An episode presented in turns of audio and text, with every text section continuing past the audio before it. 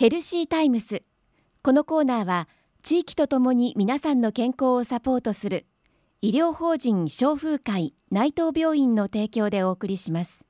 さて今日は医療法人消風会内藤病院の管理栄養士でいらっしゃいます阿比留沙耶香さんにお話を伺います。よろしくお願いいたします。よろしくお願いいたします。先週に引き続きまして今日も減塩について伺います。はいまずはその塩分の摂りすぎは体に良くない。どんなリスクが出てくるか教えてください。はい、えー前回もお話しさせていただいたんですけれどもやはりあの塩分を摂りすぎるということはですね、まあ、高血圧症の原因に一番はなるかなと、はい。まあ、そういうリスクが高まるということが一番危険なところです。はい、でまああの高血圧症がですね原因でですね、まあ、心臓病だったり脳出血脳梗塞などのようにあ命に関わる大きな病気もやはり後ろには控えてますので、まあ、血圧の薬飲んどるけん自分は大丈夫よじゃなくってやっぱりお薬を飲んでいたとしても日頃から塩分を控えめであの心がけていただくのが大事かなと思ってます。はい。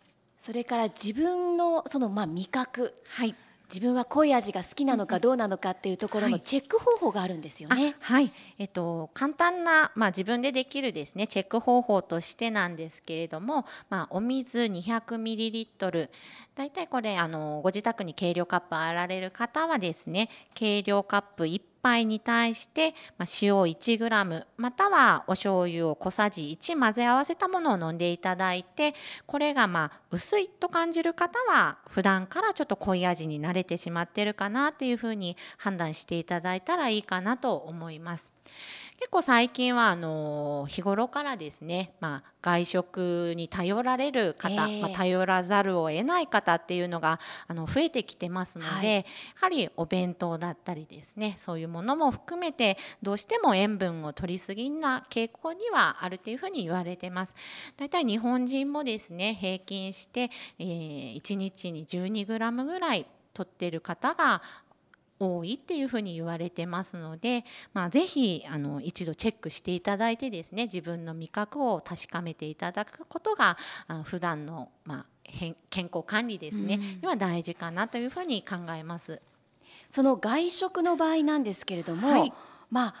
塩分がどれぐらい含まれているのかっていうのは分かりづらい、そうですですがはい。まあ、例えばファーストフードは塩分が多いですとか、はい。はい。何かこう分かりやすい目安というか傾向っていうのはありますか？そうですね。やはりどうしてもあの外食だったりですねお店で売られているお弁当とかお惣菜っていうのはあのしっかり味付けされているものが多いかと思います。そうですよね。まあ、そういう味付けに慣れてる方はですねどうしてもあの塩分を取りすぎてる可能性っていうのは十分にありますね。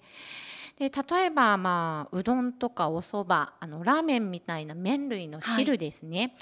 えーこちらにはだいたい 6g から 9g の塩分が含まれてますので、まあ、いつも自分は汁まで全部飲んどるよっていう方はですね、まあ、一食で1日の塩分を取ってしまってることもあります。はい。じゃあ2杯食べたらもう2日分ぐらい取ってる可能性もあるということですか？まあ、若い方とか結構、まあ3食とも麺類でもいいとかですね、ええそういう方も多いと思いますけども、まあ、大体1日の摂取の目標が、まあ、男性で、えー 9g 未満女性で 7.5g 未満、ま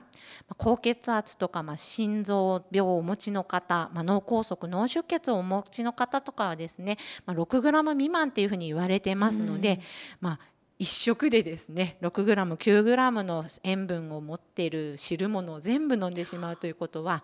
非常にま高血圧のリスクっていうのはどんどんどんどん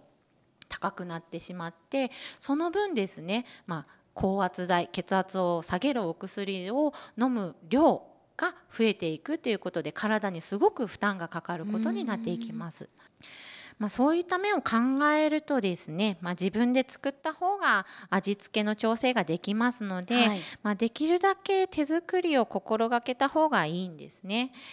ただまあどうしても自分じゃ作れないという方もいらっしゃると思いますので、まあ、そういった方はですね、まあ、売られているご飯とかおかずの中にも、まあ、カロリーや塩分の表示がされてあるものはたくさんありますし、まあ、外食店でもまあ、メニューの横ら辺にですねそういった栄養の表示をされてあるお店もありますのでそちらを参考に利用されるといいかなと思います。今日は医療法人消風会内藤病院の管理栄養士でいらっしゃいます阿比留彩香さんにお話を伺いました。どうもありがとうございました、はい、ありがとうございました。